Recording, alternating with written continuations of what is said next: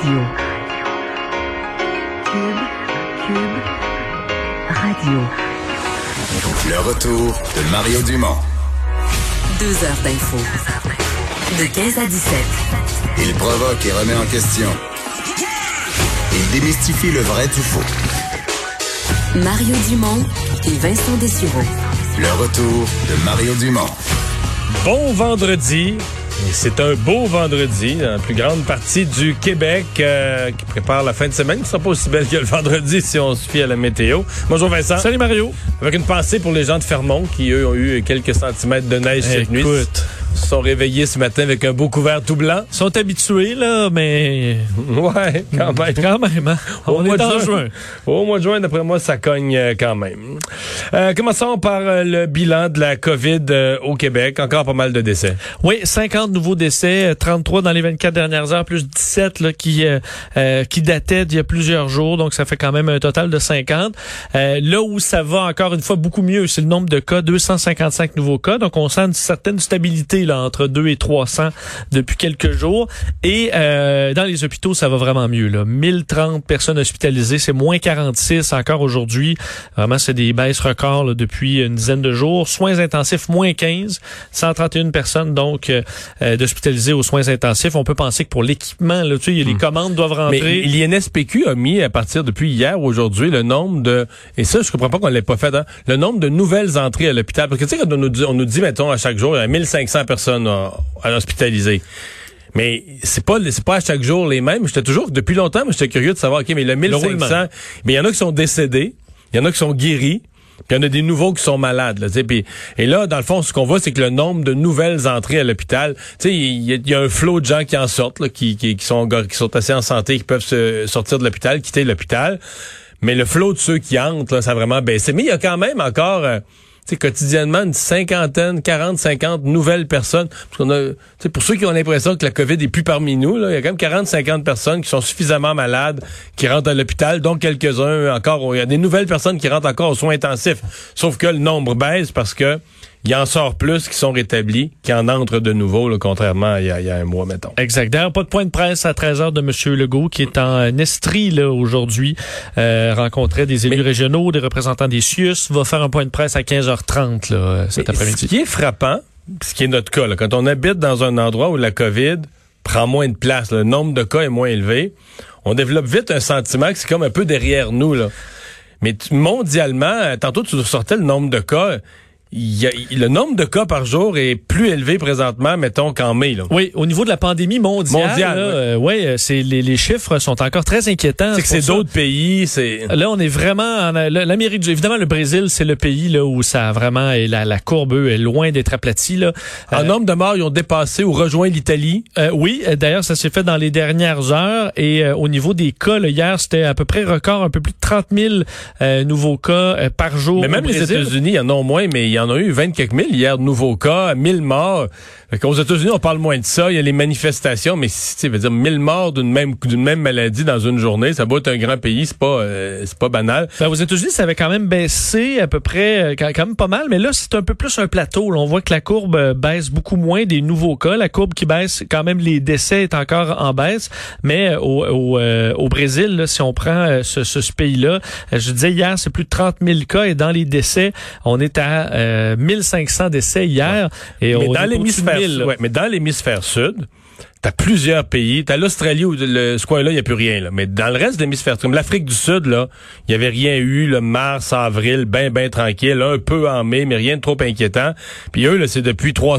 En fait, eux viennent de vivre, là, ou sont en train de vivre ce qu'on a vécu, nous, quand ça a parti au début avril. Là. Mais regarde, te dis au début avril, là, mettons dans le monde, là, si on prend vraiment le bilan mondial, on avait en moyenne à peu près 75 000 cas par jour. Ça, c'était Nouveaux cas par jour. début avril. Début à mi-avril, ça a été assez stable, à peu près 75 000 par jour. Je me souviens, ça, ça revenait souvent. Euh, dans les depuis euh, à peu près deux semaines, c'est euh, on atteint 125 000 par jour dans le monde. Alors, euh, il y a des pays veut dire qui ont largement compensé. On dit qu'on augmente d'un million à tous les 8, 9 jours, 7, 8, 9 jours à peu près. Exact. D'ailleurs, on va atteindre le- le- le- les 7 millions là, dans, probablement d'ici lundi ou mardi. Euh, mais effectivement, ça montre que dans le, dans le monde, et là, évidemment, ça touche des pays euh, qui ont des infrastructures. Argentine, des Chili, plus, euh, Pérou, là, tout, tout l'hémisphère sud, là, en, en Amérique du Sud, beaucoup. Le Mexique, le Mexique, je me souviens, on faisait des farces avec le mur, là, parce qu'il y avait beaucoup de cas aux États-Unis, puis très très peu au Mexique, mais là c'est plus vrai pantoute. Là, le Mexique, ça aussi, c'est parti en montant là, depuis trois semaines le nombre de cas. Donc, est-ce qu'il y a une saison? Je comprends qu'au Brésil, il fait, il fait, il fait chaud là, Mexique en ce moment. aussi. Mais Par contre, Chili, Argentine, eux, c'est l'hiver qui, qui s'amorce. là. C'est ça. Est-ce qu'on une saisonnalité, on voit que ça baisse hémisphère nord, euh, mais du moins il y a plein de questionnements. L'OMS d'ailleurs a pas les réponses, mais elle rappelait c'est loin d'être terminé. Euh, on voit donc dans plusieurs pays où ça se ça se gâte malheureusement.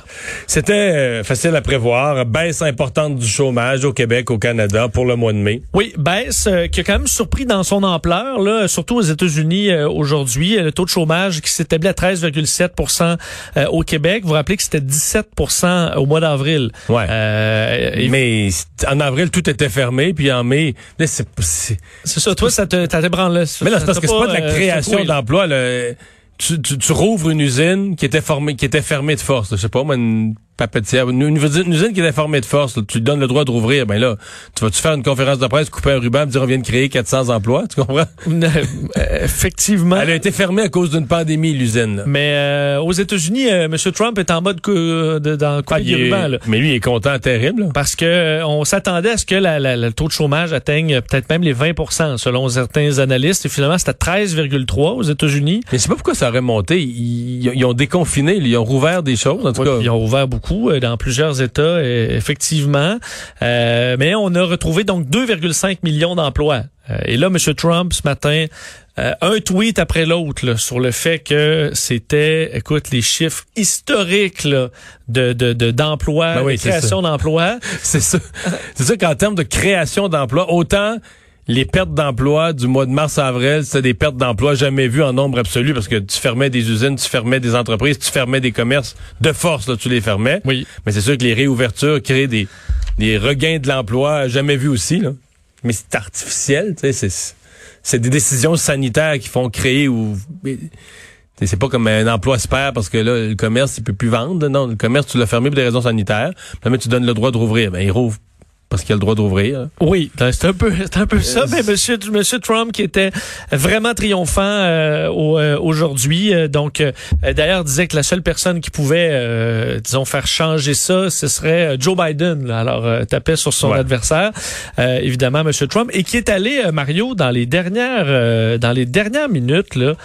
D'un parallèle, euh, Ben, dans je- une référence étonnante. Oui, je pense que vraiment ça va être un des sujets dans les euh, dans les prochaines heures, alors que M. Trump, euh, qui est vraiment aujourd'hui là, je vous dis, il- écoute, il est euh, il brille, évidemment, tellement qu'il est excité par ces nouveaux chiffres. Le fait que la bourse euh, augmente en fou, là, d'ailleurs, aujourd'hui, c'est plus de 3% euh, au Dow Jones, donc en raison de ces chiffres euh, de- d'emploi. Bien, euh, M. Trump, dans les dernières, en fait, je vais vous faire entendre l'extrait, il a fait le lien entre les nouvelles aujourd'hui concernant l'économie américaine et euh, la mort de George Floyd, ok, expliquant que la baisse du chômage marque un grand jour pour George Floyd. Parce que lui, d'en haut, s'il regarde ça, là, il doit trouver ça extraordinaire. Oui, parce que M. Trump a souvent fait le lien entre l'économie et l'égalité, euh, euh, entre autres avec les Afro-Américains, en disant que lui, c'est, il a d'ailleurs dit dans les derniers jours que c'était le président ayant fait le plus pour la communauté noire, à part peut-être Abraham Lincoln.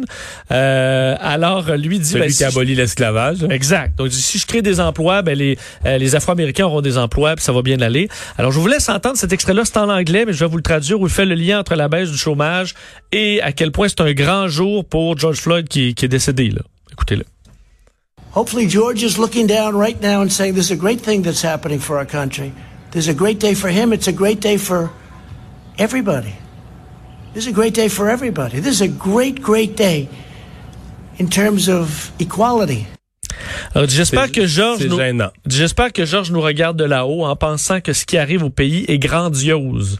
C'est un grand jour pour lui. C'est un grand jour pour tout le monde. C'est un grand, grand jour en termes d'égalité. Ouais. Parce qu'on rappelle que, d'ailleurs, ce matin même, il a euh, retweeté, euh, M. Trump, un message de son ex-avocat, John Down, qui accusait les manifestants pacifiques qui étaient autour de l'église, qu'on avait repoussé assez violemment, d'être des terroristes. Ce, ne sont, ce sont des faux manifestants, ceux qui étaient près de Lafayette Square. Ce sont des terroristes qui utilisent des étudiants remplis de haine pour l'embrasement et la destruction. C'est ce que M. Trump euh, publiait euh, dans les dernières heures. Alors, on est loin d'avoir un ton apaisant, mais selon lui, George Floyd devrait être fier de ce qui se passe aux États-Unis. Si on est de retour chez nous, euh, Bombardier qui annonce donc l'abolition de 2500 postes. on a beau avoir un contexte économique qui l'explique. Quand on a reçu autant d'aides gouvernementales, toujours sous le même prétexte, maintenir les emplois les pertes d'emploi font réagir. Oui, puis à chaque fois, il y a un contexte. On comprend euh, une partie, mais les bonnes nouvelles pour Bombardier n'arrivent, on dirait jamais. Bombardier Aviation qui euh, compte abolir 2500 emplois, dont 1500 au Québec. C'est ce qu'on a appris euh, donc ce matin, ce que l'entreprise a annoncé. Donc toutes les installations de Bombardier Aviation au Québec devraient être touchées par cette suppression de postes. Faut dire Bombardier Aviation, c'est des avions d'affaires seulement. on n'est plus dans l'aviation commerciale qui est en crise. L'aviation d'affaires aussi. Là. Donc on parle mais moins quand même. Moins. Moins affecté là, que... Parce que des milliardaires, d'ailleurs, on voyait euh, des chiffres aujourd'hui, les milliardaires dans le monde se portent en général bien, même que plusieurs ont fait de l'argent pendant la pandémie.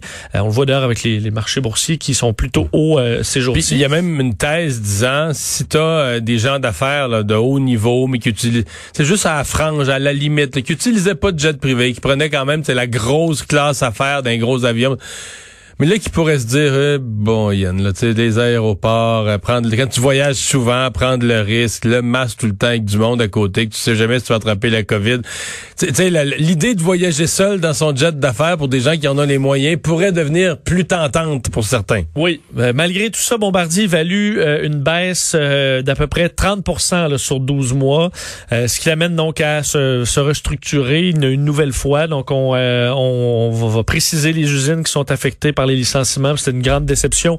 Une surprise, euh, semble-t-il, au syndicat des machinistes, entre autres, qui jugeait incompréhensible qu'on n'ait pas utilisé davantage la subvention salariale pour les employés. Pour, même ceux, qui étaient sur la subvention salariale, dans le fond, ils n'ont été pour rien parce qu'ils vont être, ben, ils vont être mis à pied. Là. Et c'est sûr que de l'utiliser, on aurait repoussé le problème. Non, mais l'idée de la subvention salariale, c'est de garder ses employés sur la liste de paye, pas pour le fun, pour les rappeler après, pour faire de la production. Pas pour fermer juste deux mois plus tard. C'est ça si tu vas euh, réduire ta production puis tu n'auras plus de travail pour eux à leur donner au retour, donne rien de les garder sur le payroll. Il n'y aurait pas eu de logique économique pour Bombardier. Ça reste un gros coup. Les partis d'opposition, quand même, qui ont qui ont mis des conditions. Parce que là, on parle déjà de, le gouvernement parle déjà de la possibilité de devoir aider un nouveau bombardier. Le ministre Girard n'a pas fermé la porte. Euh, les partis d'opposition qui ont quand même insisté sur le fait qu'il faudrait pas que cette fois-ci que ça que ça coïncide, que tu as besoin d'aide financière, puis finalement les patrons se votent des augmentations. Par contre, je, je, le PQ, j'entendais quelqu'un qui disait il faudrait que les boss nous jurent que tu sais ils, vont geler les, les, les, bonus, ça. Mais à ma connaissance, il faudrait retourner lire le mot à mot, mais c'est déjà ce qu'Éric Martel a dit. Il, y a, déjà, avant même tout ça, il y a déjà quelques mois, quand Éric Martel, l'ancien d'Hydro-Québec, est retourné, c'est un ancien de Bombardier qui est venu cinq ans chez Hydro et qui est retourné cette fois comme PDG de Bombardier. Il me semble que c'est déjà ce qu'il avait annoncé, là, que lui, puis les hauts cadres, dans lui qui s'est pris une rémunération moindre qu'Alain Bellemare, puis qu'il n'y avait pas de pas de bonus, puis pas de pas de rémunération du genre. Mais enfin.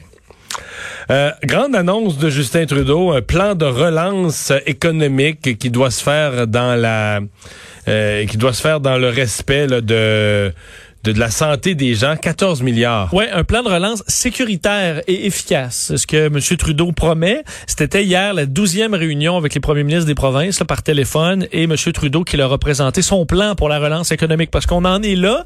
Euh, y a-t-il un plan? Et j'ai trouvé que c'était un fourre-tout. Quand il a décrit ce qu'il y avait dans le plan, là, Écoute, ben, veux-tu l'entendre? Je vais faire entendre. Voici M. Trudeau qui explique où ira ce, ce 14 milliards. C'est de l'argent qui va être utilisé pour acheter de l'équipement de protection individuelle pour les travailleurs, y compris ceux qui travaillent dans le milieu de la santé.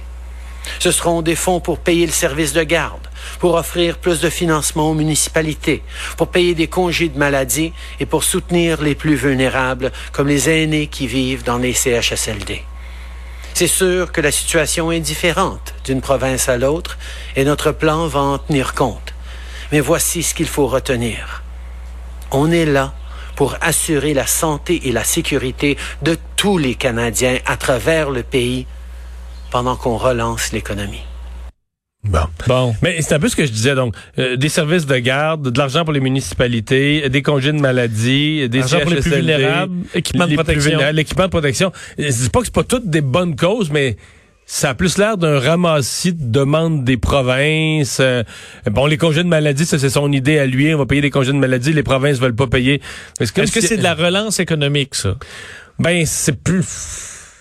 Ben, c'est-à-dire que tu peux, tu peux tout associer. Exemple, tu peux dire les équipements de protection. Ben oui, là, si les entreprises recommencent à travailler, ils ont besoin d'équipements de protection. Les CHSLD, je vois pas le lien avec la relance économique. Mais donc, ça m'est apparu le 14 milliards fourre-tout pour régler un paquet de problèmes avec les provinces. Et quand les journalistes l'ont amené sur le comment, je me suis interrogé, est-ce qu'on va créer une chicane fédérale provinciale? Parce que il dit oui, ben moi, il va falloir qu'on le fasse selon des normes là, partout au Canada. Dès que tu embarques là-dedans, ça veut dire que tu vas exiger des provinces la façon de dépenser ces sommes-là. Puis là, ben, il y en a une partie qui est dans, par exemple, un domaine comme la santé. Euh, les congés de maladie, là, t'arrives dans les, euh, les- les normes du travail. Donc, t'arrives dans des champs de juridiction des provinces.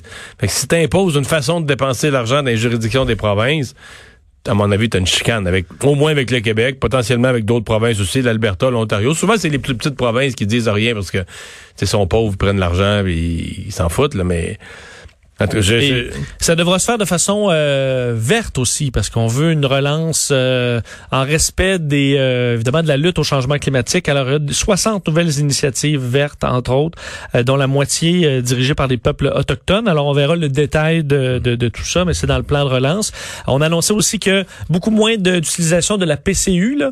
Euh, donc à peu près un million de moins de Canadiens qui sont sur la, la, la PCU. Évidemment, des gens qui ont retrouvé leur emploi, on le voit dans les statistiques.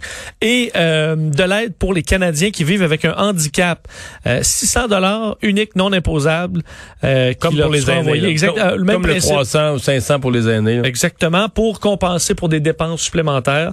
Et également, on va aider les entreprises à adapter les milieux de, de, de travail.